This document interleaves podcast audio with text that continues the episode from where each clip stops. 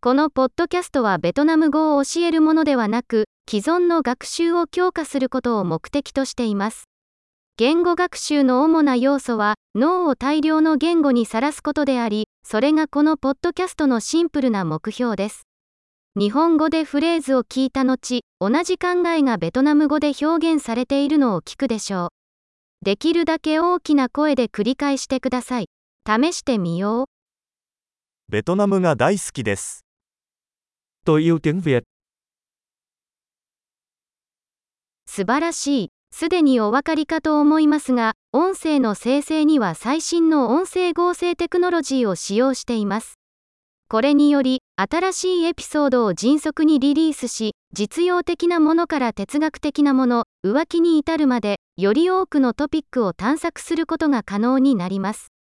ベトナム語以外の言語を学習している場合は、他のポッドキャストを見つけてください。